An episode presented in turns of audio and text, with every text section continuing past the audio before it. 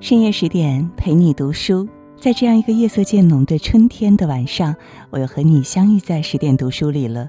我是主播林静，今天呢要跟大家分享的文章是《独木舟，万般皆苦，唯有自渡》。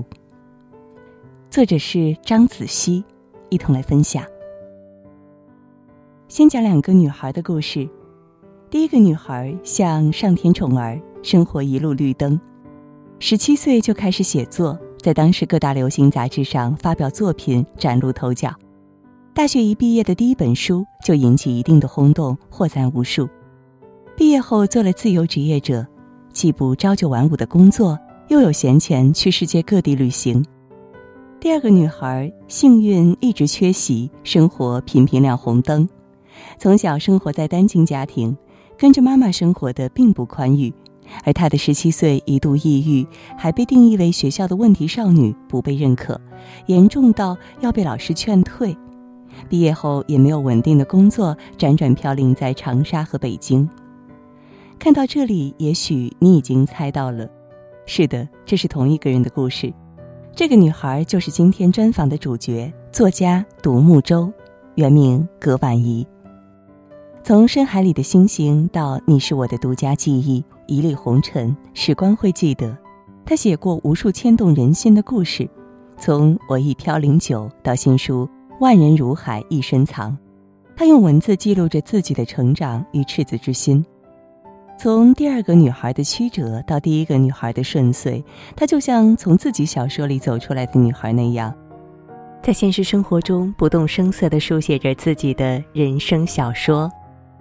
如果把作家分为两种，一种是书香之家，从小就有得天独厚的条件去接受文学熏陶，顺其自然成才；另一种是毫无根基，独自摸索，自学成才。很显然，独木舟属于后者。小时候家庭条件不好，没有什么娱乐活动，他就喜欢上了看书。十七岁，在校园里同学上课传纸条玩闹的时候，他就已经开始写作，并陆续在当时的畅销杂志《花火》等上面发表短篇小说。但是在文学上早早崭露头角，并没有让他在学校好过一些。或许因为单亲家庭缺乏爱和安全感，他敏感而叛逆，学习成绩不好。那时的他成了老师眼里的问题学生。他在“万人如海一身藏”里还记录着高中班主任劝他退学时妈妈说的话：“你带他回去吧，他毕不了业的呀。”他以后啊只会走歪门邪道。面对这一切赤裸裸的否定，他也不辩解什么。十七岁的他早早的懂得，一个不优秀的孩子是没有话语权的。于是他一边继续写作，一边用沉默忍耐去面对一次次刁难和不理解。熬过了高中，二零零九年大学即将毕业，大家都在忙着实习，忙着找工作，而他还是那个人群中的异类，不去找工作，也不去计划未来。那时他住在一个小的出租屋里，把一天当成两天用，白天实习，晚上就写小说，每天写到凌晨。那时出租屋比较破，有时甚至有老鼠爬到床上来。那时谁也不知道这本小说会怎么样。他也不知道未来会怎么样，先写吧，万一失败了再出去找工作。采访中，独木舟告诉石点君：“好在天道酬勤，他不动声色地生长着，时光也没有亏待他。刚毕业，第一部长篇《深海里的星星》一出，就引起了不小的轰动。受此鼓励，他毕业后拒绝了实习转正工作的机会，出去旅游，然后做起了自由职业者。”从此一人一笔写作为生，接着有了第二本、第三本长篇，《独木舟》这个名字也被更多人知晓和喜欢。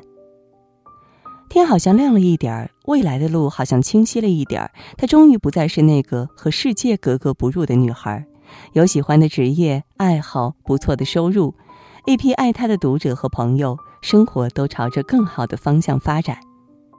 然而，就在一切顺利的时候，暗涌席卷而来，生活又给他开了一个不小的玩笑。二零一五年的初秋，北京还是那样的人潮涌动。独木舟和朋友一起看了当时大火的电影《滚蛋吧，肿瘤君》。朋友提醒他，像他这种自由职业者，没有公司安排定期体检，自己要上点心。后来他约了朋友去体检，B 超报告出来的时候，他随手把照片发给一个医生朋友，朋友直接回了电话：“我不是跟你开玩笑，你这个很大可能性是癌。如果确定是癌，我会死吗？人都有意思，不过你这次不会了。”通话后，他没有像一般人接到噩耗那样惊慌失措，也没有哭天抢地的抱怨。而是不动声色地对抗生活给的刁难。既然不会死，那就喝杯咖啡吧。他喝完一杯咖啡，暗自做了决定：做进一步的检查，还有千万不能让妈妈知道。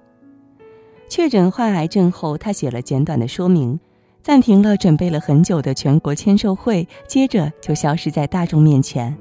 然后就是一个人住院，一个人接受漫长的治疗，一个人手术。在万人如海一身藏里，他分享了生病的一些故事。生病期间，他一共请了三次假：第一次是回家给家里的植物都浇了水；第二次是电影院看了场心心念念的老电影；第三次是去见了久违的老朋友。没有疾病缠身的无力和颓废，他还是那样细腻、善良、鲜活、有生命力，一如从前的热爱生活。二零一五年的深冬，他接受了第一次手术，一切顺利。医生说前五年要定期检查，过了这五年就安全了。他在心里写道：“我与深渊相逢，而我活了下来，然后出院，拥抱久违的自由。”而然，命运又再一次挑衅他。半年后，疑似淋巴转移。二零一六年，他又进行了第二次的手术，所有的流程，所有的痛苦，又再重新经历一遍。他又挺过来了。人真是一种特殊的生物，你永远不知道一个人强大起来可以有多强大。一个人足以活成一支队伍，抵御世界的千军万马。正如他在《万人如海一身藏》里写的非常有力量的一段话：这一夜后，伤口会愈合，新的血液将重塑我。等我好了以后，我还是会去买口红和漂亮的衣服，我还是会去看世界。从第一次检查到第二次出院，自始至终我没有流过一次眼泪。我知道不能哭，一哭就会泄气。安慰你的人越多，你站起来的速度就越慢。独木舟很喜欢植物，他也说自己像植物，寂静生长，静默花开。世界给他东西，他就接住；世界不给他的东西，他就扛着。回顾他的成长经历，用一句“自己长大的孩子”来形容他。再贴切不过，没有人指导，一个人摸索写作，自学成才；没有人陪伴，一个人生病手术，自我治愈；没有优渥的家庭条件，他用阅读丰富内心，用旅行拓宽世界，让自己蜕变得丰盈强大。生活不易，但他从不叫苦，笑着熬过去，这是他无师自通的本领。独立不易，但他从来不依附。不动声色的坚强，这是他最美的底色。高中时抑郁，二零一五年生病后两次手术，这些痛苦大部分是你独自熬过去的。一个人有没有熬不下去的时候？怎么自我治愈的呢？石殿军问道。独木舟告诉石殿军，对于抑郁，他努力调整自己，在写作里转移注意力，然后有规律的写作。说服自己打开自己的小世界和外界沟通，在微小而确定的小幸福中自愈。对于生病，他不害怕，他相信科学，选择好了医生，配合治疗，一切就会好起来。采访时，独木舟穿着碎花裙，笑着温柔而坦诚地讲述这段经历，好像说着别人的故事。他笑的样子真的很好看。柔软是坚强生出来的茧。一个人坚强久了，就会柔软到无坚不摧。也许我们不会像独木舟那样密集的经历生活的刁难，但每个人都会经历生病、外界的不理解、重重的压力、不期而至的变故。我们都会和生活闹别扭，会和生活厮打，质问、抱怨命运的不公。更多时候，我们还会单方面的被生活暴击，跌倒在地，不知所措，毫无还手之力。但面对这一切，趴在原地抱怨、沮丧、愤怒都没有用，唯有自我治愈、自我驱动，不依靠他人，坚强的面对问题、解决问题，才能在生活的深渊里劫后余生。一书曾说：“生活的好就是最佳报复。”是啊，万般皆苦，唯有自渡。面对人生不如意、生活的疾风暴雨，活得好才是最有力度的反击。原生家庭欠他的爱，他在成长中学会爱自己。别人不理解他的好，他不解释，只管努力。上天自有安排，生活也会欺软怕硬。他熬过苦涩的今天，生活还给他不一样的明天。如今，独木舟活成了很多人羡慕的样子，不被外在的评价所裹挟，写自己风格的文字，不被城市的节奏所打乱，在北京依旧慢慢过自己的生活，不被环境和时间所限制，说走就走，在世界中寻找感动。有能力照顾自己，有能力照顾妈妈，有余力带给读者力量。历经沧桑，在岁月中成熟，他渐渐洗去了青涩热烈，不再叛逆，不再去找一个答案，而是安心的享受现在。现在的他，一如书上写的一句话：“我不想成为上帝或英雄，只想成为一棵树，为岁月而生长，不伤害任何人。愿你也能活成自己的树，为岁月而生。”好好生存，好好生活。好了，更多美文，请你继续关注十点读书，也欢迎你把我们推荐给你的朋友和家人，一起在阅读里成为更好的自己。晚安，好梦。有一天，我发现自怜资格都已没有，只剩下不知疲倦的肩膀，担负着简单的满足。有一天，开始从平淡日子感受快乐，看到了明明白白的远方，我要的幸福。我要稳稳的幸福，能抵挡末日的残酷，在不安的深夜。能有个归宿，我要稳稳的幸福，能用双手去碰触，每次伸手入怀中，有你的温度。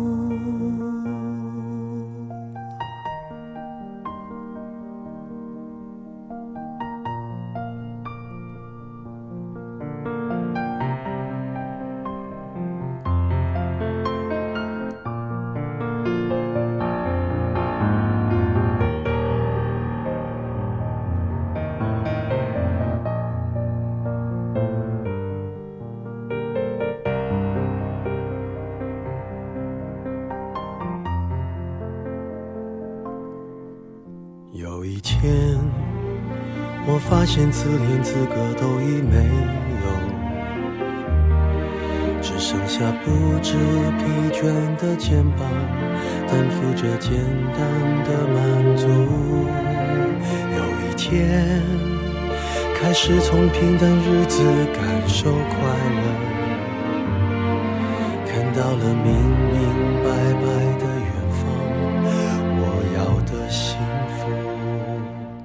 我要稳稳的幸福，能抵挡末日的残酷，在不安的深夜能有个归宿。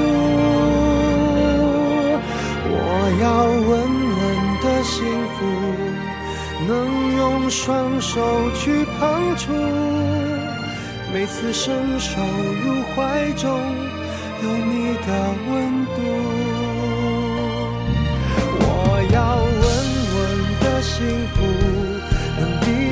失落的痛楚，一个人的路途也不会孤独。我要稳稳的幸福，能用生命做长度，无论我身在何处，都不会迷。